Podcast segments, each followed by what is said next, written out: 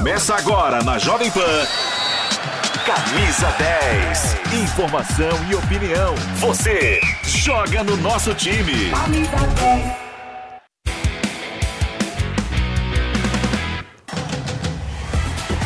Sabadão e sabadão com decisões, hein? Campeonato Mineiro, Campeonato Gaúcho, Campeonato Paulista, Campeonato Carioca e a gente vai falar muito para você a respeito dessas decisões. Hoje, na Arena Independência, no estádio Raimundo Sampaio, em Minas Gerais, Belo Horizonte, o Pedro Abílio vai trazer as informações desse jogo que envolve quem? Cruzeiro? Não, o Cruzeiro está fora da decisão do Campeonato Mineiro. Mas o América Mineiro, que nos últimos anos vem muito bem em Campeonato Brasileiro, vem brigando por Libertadores da América, vai encarar o todo poderoso Galo Mineiro. América Mineiro e Atlético Mineiro hoje a bola vai rolar na Arena Independência em BH. E o Pedro Abílio vai trazer todas as informações direto de BH. Fala, Pedro. Boa tarde para você também, boa tarde para todo mundo que está com a gente no Camisa 10. Por aqui em Minas chegou o grande dia, é isso aí, Atlético e América, 4 e meia. América e Atlético, primeiro jogo na Arena Independência com o mando do América. O Galo manda o segundo jogo no sábado que vem, lá no Mineirão. Aliás, o jogo deve ser no domingo, né? Porque na outra terça tem Libertadores. Por falar nisso, meio de semana já é de Libertadores para os dois, né? Para o Atlético, a Libertadores, para o América, na verdade, a Sul-Americana. Então os dois entram em campo sabendo desse compromisso e que o calendário a partir de agora começa a apertar. Os dois times tiveram algumas semanas para treinar. O técnico Wagner Mancini ganhou duas peças de volta. Zagueiro Éder e o atacante Wellington Paulista se recuperaram do departamento médico e no Atlético duas saídas, né? Os reservas, Eduardo Sacha para o Red Bull Bragantino, o Ademir foi para o Bahia. O Galo ganha opções aí apenas com relação ao departamento médico a partir do início do Campeonato Brasileiro, tendo em vista a recuperação, por exemplo, do zagueiro Bruno Fux, que é o próximo na lista dos que vão se recuperar. No mais, segue no DM o Igor Rabelo, o Arana, entre outros jogadores como o atacante Allan Kardec. Com opções mais restritas, né, a grande dúvida na escalação do Atlético é com relação à lateral esquerda, se o Rubens segue como titular, como foi contra o Atlético de São João del Rei na semifinal, ou no meio-campo, né? Ou ainda o Dodô pode jogar na lateral esquerda e para o meio-campo a expectativa é do aproveitamento do Zaratio Vamos ver se sobra para o Edenilson ou para o Pedrinho. 18 mil ingressos colocados à disposição da torcida, pouco mais de 11 mil para a torcida do América, 7 mil e alguma coisa né, para os torcedores do Atlético que vão hoje ao Independência. Arbitragem do Paulo Zanovelli. A bola rola às 4h30, repito, com grande expectativa. Vantagem para o Galo: dois empates ou dois resultados, né, uma vitória e uma derrota com a mesma quantidade de gols. Um abraço para vocês. Um abraço para você, Pedro Abílio, direto de Belo Horizonte, Minas Gerais, quatro e meia da tarde, portanto, na Arena Independência tem América Mineiro e Atlético Mineiro é o mais justo, né? Por, pelos últimos anos do América Mineiro chegar a mais uma decisão de Campeonato Mineiro. Outra decisão que vai rolar hoje é Caxias e Grêmio. Quem diria? Outra surpresa. Não temos Internacional na decisão do Gauchão. O bicho vai pegar também lá no Sul. Caxias e Grêmio e o Arthur Cipriani trará todas as informações deste duelo. Primeiro jogo da final do Gauchão chegou, pois bem, Grêmio e Caxias iniciam a decisão. O Caxias vem de uma vitória nos pênaltis sobre o Internacional, aquele famoso caso do torcedor que entrou com uma criança no colo para agredir o jogo do Caxias depois da derrota do Colorado. O Grêmio não teve uma vitória fácil, bem pelo contrário, igualou o placar e venceu nos pênaltis o Ipiranga de Erechim. Agora, as equipes têm muitos desfalques. O Caxias são cinco nomes, entre eles Wesley Pomber e Mika Já no lado gremista, Ferreirinho e Diego Souza saíram machucados da final. Agora, o que acontece? Renato Portaluppi teve mais perdas. Tassiano deixou o Grêmio para ir para o Bahia e Thiago Santos assinou com o Fluminense. O tricolor precisa se reorganizar. Devemos ter em campo o Zinho, o jovem garotozinho, e também ao seu lado Everton Galdino no lado do ataque, junto com Luizito Soares. O tricolor também deve ter mudanças no meio-campo. Já o time de Caxias vai se reestruturar. O próprio treinador já falou que o time quer jogar mais compacto, segurar o jogo e poder abrir o placar e uma vantagem em Caxias do Sul. O próximo jogo é no dia 8, aqui na Arena do Grêmio. A expectativa de público é de estádio lotado em Caxias do Sul e de 50 mil pessoas para ver o tricolor jogar aqui em Porto Alegre. Arthur Cipriani, direto do Rio Grande do Sul, Porto Alegre, Caxias e Grêmio. É óbvio que o Grêmio é o franco favorito para este duelo diante do Caxias. Outra decisão, e essa sim envolvendo dois gigantes do futebol brasileiro, um clássico cheio de história, cheio de tradição no Campeonato Carioca, no Campeonato Brasileiro e no mundo, porque é Fla-Flu. De um lado já tivemos Zico, do outro Rivelino. Fred, Petkov, nossa senhora, é muito jogador craque é, que, que, que deu a honra e honrou essa camisa do Flamengo e do Fluminense. O nosso Rodrigo Viga, direto do Rio de Janeiro. Rodrigo Viga vem aí falando do Fla-Flu. Fla-Flu, que maravilha. Fala rapaziada, grande abraço para vocês e para o nosso ouvinte espectador internauta da Jovem Pan. Daqui a pouco, hein? Fla-Flu, Flu-Fla, final idêntica, igual dos últimos três anos, começando agora em 2023. Nesse placar dos últimos três anos, é a quarta decisão envolvendo Flamengo e Fluminense, 2 a 1 para o Flamengo. Mas, aparentemente, o Fluminense chega mais organizado, com o melhor conjunto, mais preparado para esta decisão. Primeiro jogo, logo mais 20 horas e 30 minutos, com total cobertura da Jovem Pan, votar no Maracanã, com toda a nossa equipe, analisando esse primeiro jogo entre Flamengo e Fluminense. E no outro domingo, no domingo de Páscoa, nós teremos aí sim a grande final, a grande decisão. Vamos conhecer quem é o campeão do estado do Rio de Janeiro neste ano de 2023. O Flamengo está bem entalado é, com o Fluminense nos últimos oito jogos, venceu apenas uma partida. É um time ainda meio bagunçado, meio desorganizado, sob o comando do técnico Vitor Pereira, que não vai ter Jorge André Arrascaeta. Para mim, o jogador mais importante do Flamengo ao lado do Gabigol. Quando o Arrascaeta não joga, o Flamengo tem problemas na construção das jogadas, os scouts, os números são desfavoráveis. Agora, é verdade, o Arrascaeta não estava muito bem. Está fora do primeiro jogo, do segundo jogo tecnicamente estava mal, porque fisicamente também eh, tem problemas. Por isso está fora dessas duas decisões. Naturalmente, o substituto de Jorge André Arrascaeta seria Everton Ribeiro, mas eu estou achando que ele vai de Matheus França. Vamos ouvir aqui o Everton Ribeiro falando dessa final contra o tricolor das Laranjeiras, o time que está engasgado, entalado na garganta de todo o rubro-negro. Acho que o Flamengo tem na, no seu DNA a formação de grandes jogadores, né? A história conta isso.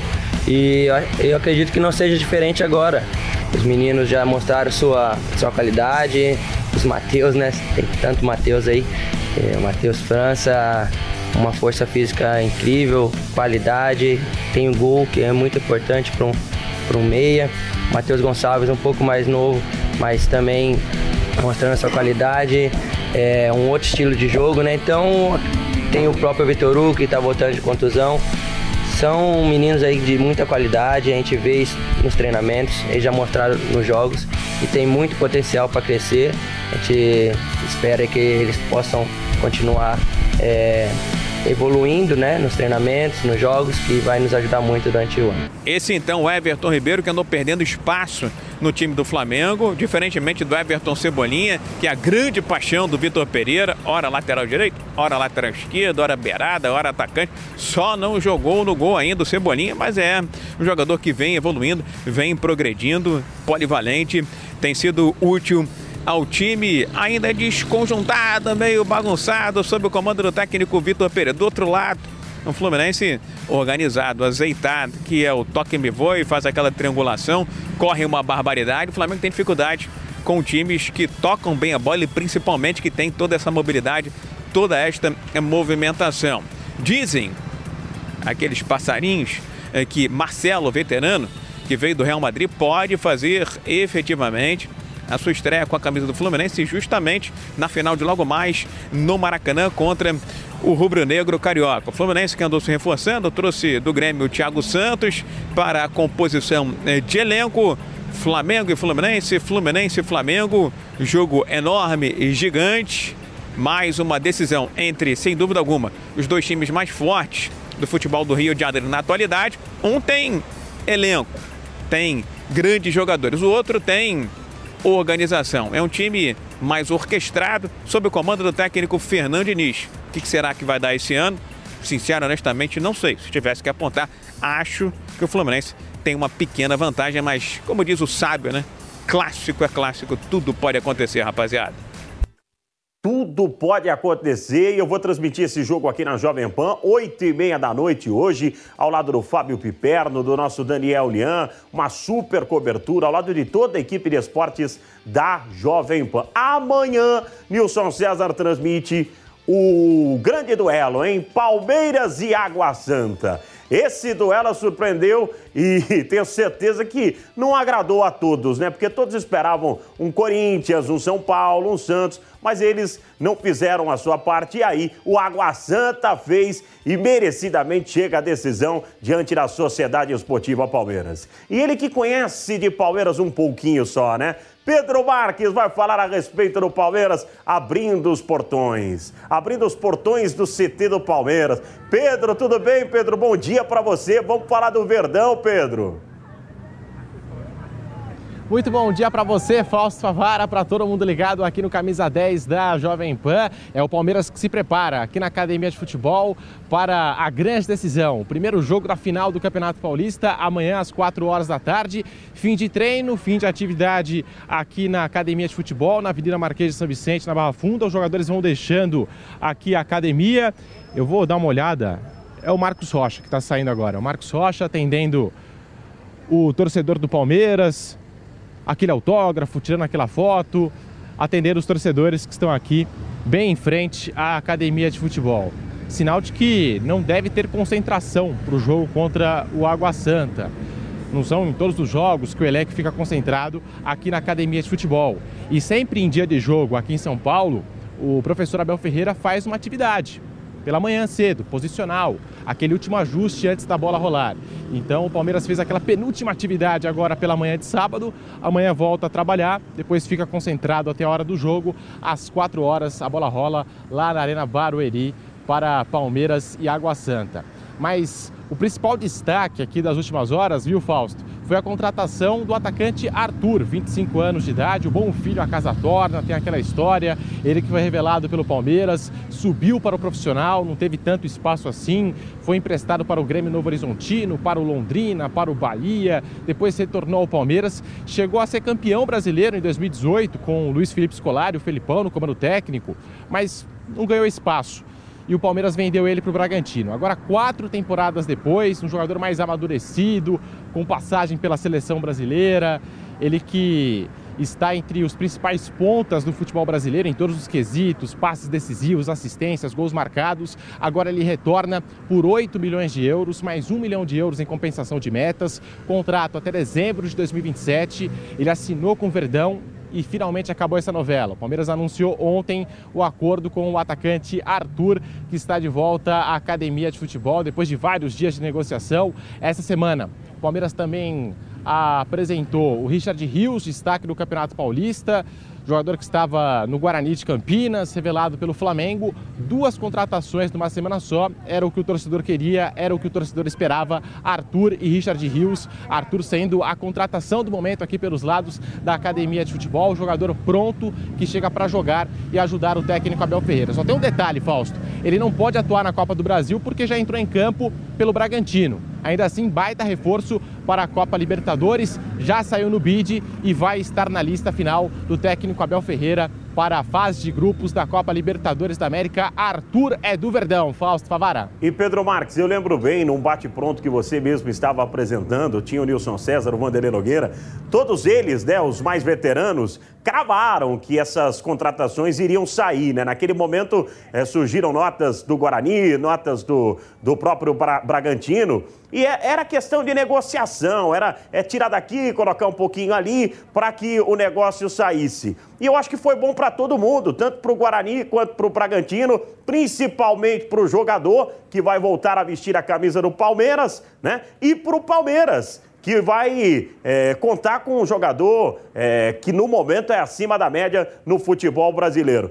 Tem algum outro nome no mercado aí que o Palmeiras esteja, esteja correndo atrás? Trouxe o Richard Rios, trouxe o Arthur. Será que vai ter mais alguma outra contratação? Olha. É, nesse quesito, Pedro, a Leila está cumprindo com a sua parte, está contratando jogadores é, que vêm desempenhando um bom futebol, Pedro.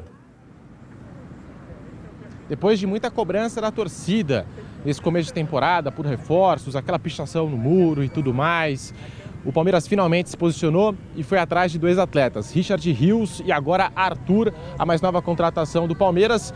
Sobre essa questão que envolve outras transferências, tem um detalhe aí. A janela de transferência se encerra na terça-feira, ou seja, pouquíssimo tempo para o Palmeiras correr atrás de outro jogador.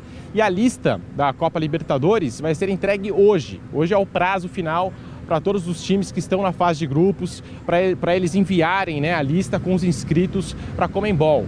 Então fica muito difícil viabilizar o negócio. Tem toda a parte burocrática, a negociação que leva tempo. Muito se falou de um interesse do Palmeiras no meio-campista Maurício do Internacional. Eu não tenho essa informação e acho que a partir de agora, todo negócio do Palmeiras, qualquer contratação, chega no meio do ano e deve se reforçar. Deve contratar um volante Tá? Eu acho que o Richard Rios é uma aposta que chega para brigar por posição com o Zé Rafael, com o Gabriel Menino. A princípio, deve começar no banco de reservas para ganhar o espaço dele, mas falta aquele jogador para o lugar do Danilo, que foi transferido para a Inglaterra. O caso do Arthur é completamente diferente. Jogador pronto, acho que já deve ser titular. O Palmeiras pagou uma grana alta no Arthur e já vejo um trio de ataque com o Arthur, Rony e Dudu. Não sei se nessa ordem mas acho que deve acontecer. E um feeling, tá? Não é informação. Mas o Giovani vem sendo muito assediado pelo mercado internacional. E eu acho, viu, Fausto, que o Palmeiras já fez essa movimentação em cima do Arthur, já prevendo uma negociação do Giovani com o mercado europeu, tá? Que pode acontecer e deve acontecer, sobretudo aí nos próximos meses, porque é um jogador de enorme talento. A gente falou do interesse do Barcelona no Giovani. Então acho que tem tudo para acontecer, assim como aconteceu com o Hendrick, já negociado com o Real Madrid.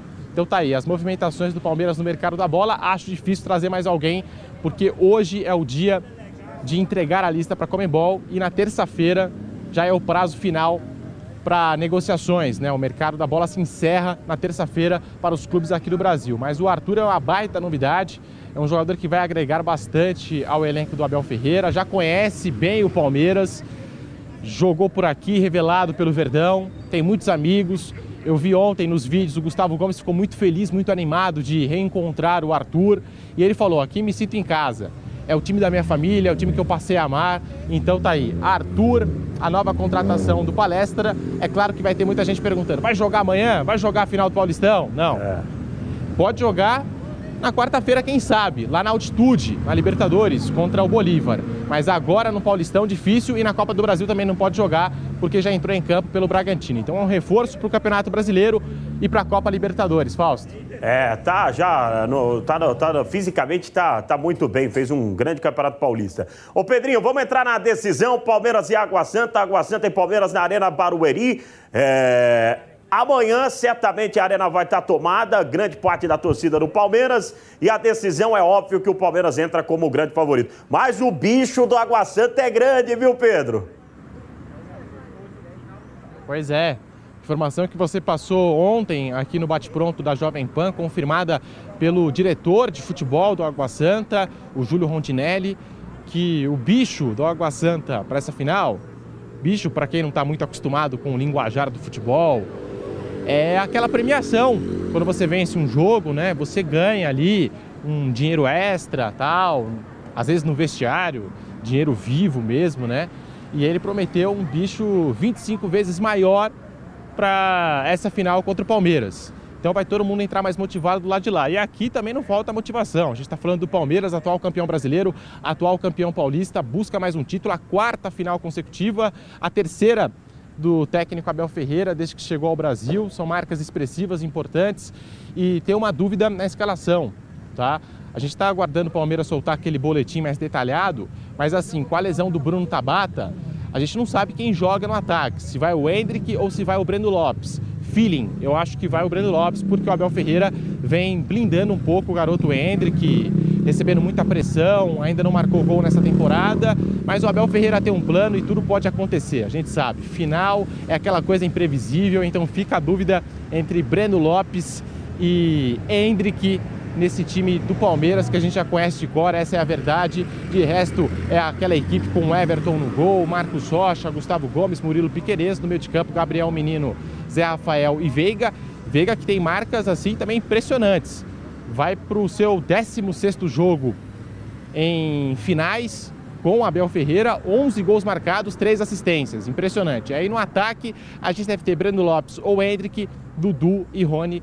Esse é o provável time do Palmeiras para amanhã para enfrentar o Água Santa. E falando sobre o favoritismo, eu concordo com você, Palmeiras favorito. Mas o Abel Ferreira ontem participou de um evento da Federação Paulista e falou sobre o favoritismo do Palmeiras. O Abel Ferreira fala e a gente acompanha aqui no Camisa 10 da Jovem Pan. A única obrigação que o Palmeiras tem uh que é seja onde for, seja contra quem for, jogue quem jogar, é dar o seu melhor para, ganhar, para vencer. Em relação ao favoritismo, uh, na teoria dá-nos zero vitórias, zero pontos, zero títulos. Eu quero ver isso e eu, juntamente com os meus jogadores, é dentro do campo. Tá aí, portanto, o técnico Abel Ferreira, estava aqui apurando uma informação, Abel Ferreira chegando a mais uma final. É o técnico com mais finais na história da Sociedade Esportiva Palmeiras. Agora chegando nessa decisão de Campeonato Paulista, ultrapassou o Luiz Felipe Scolari, o Felipão, né, um grande nome da história da Sociedade Esportiva Palmeiras. E ele vem colecionando aí finais e títulos com o Verdão desde que chegou ao Brasil lá em setembro, outubro de 2020. Então esse é o Palmeiras aqui na Academia de Futebol Falso Favaras, preparando o fim de atividade. Os jogadores vão deixando aqui a academia, atendendo os torcedores que estão do lado de fora. E qualquer novidade é só chamar, Fausto.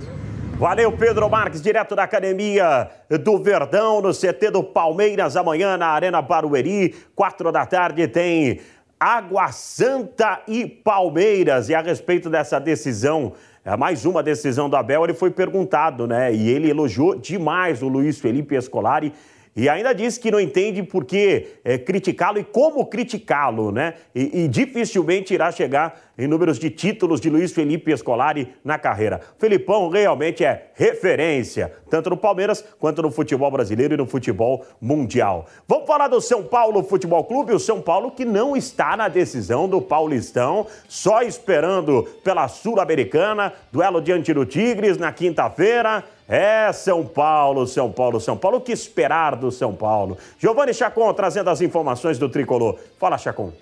Fala Fausto, um abraço para você, um abraço para quem está acompanhando aqui mais uma edição do Camisa 10. A equipe do São Paulo está próxima do retorno aos gramados oficialmente, vem treinando nos últimos dias, né, nas últimas semanas, depois da eliminação para o Água Santa. Muita coisa aconteceu de lá para cá são Paulo teve mais tempo para os treinamentos, teve mais tempo para colocar em prática, né?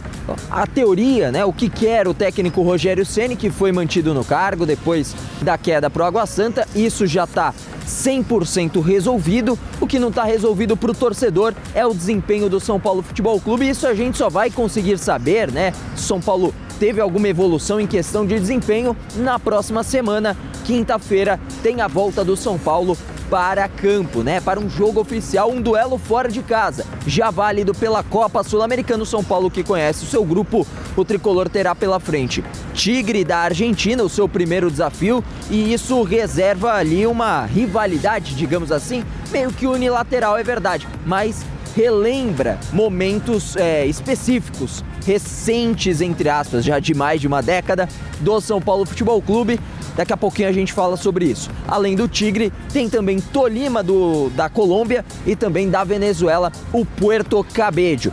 Teoricamente, se a gente for analisar elenco né, no papel, são Paulo não tem um elenco fantástico, mas tem mais elenco do que essas três equipes e tem um favoritismo nesse grupo. Mas sabe como é que é? Competição internacional de clubes é sempre um desafio. São Paulo que já anunciou a chegada de Michel Araújo e Raí Ramos. Novidades para o time.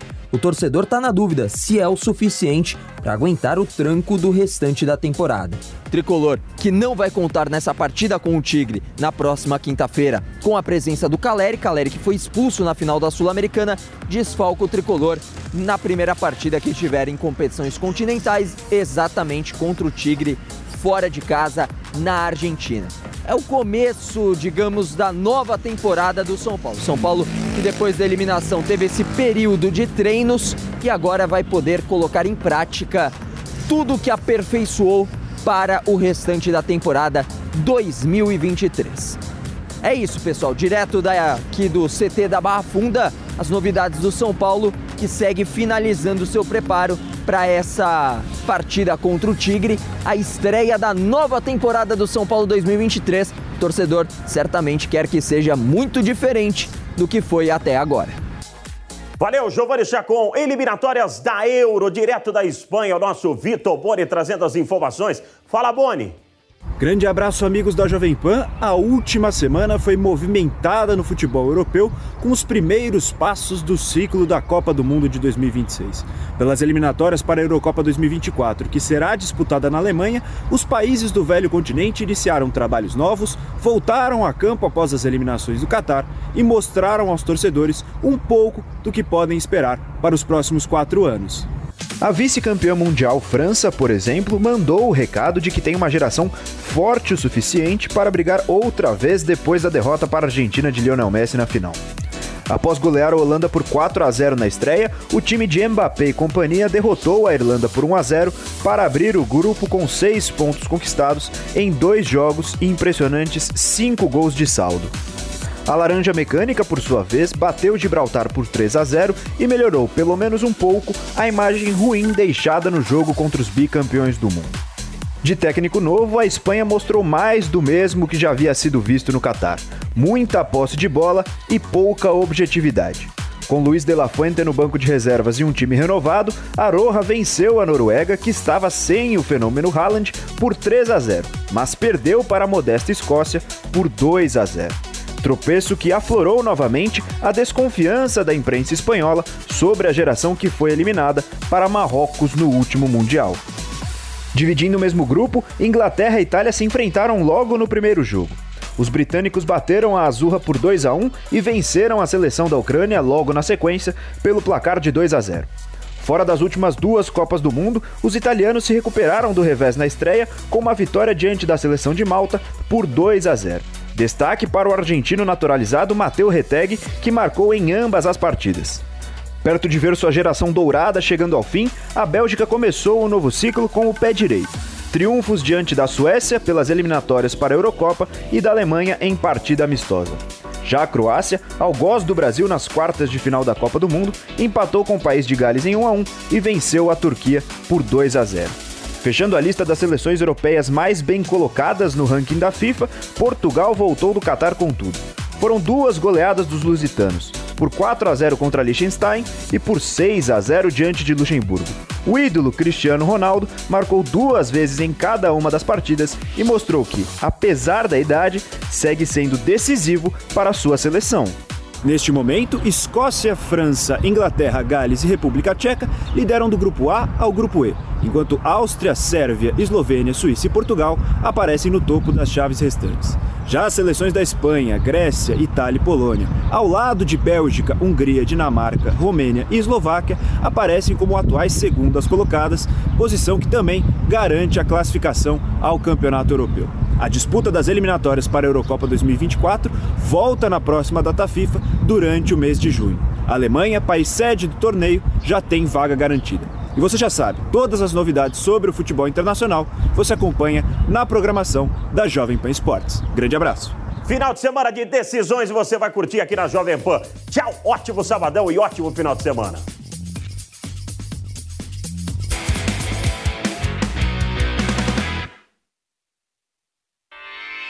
Realização Jovem Pan News.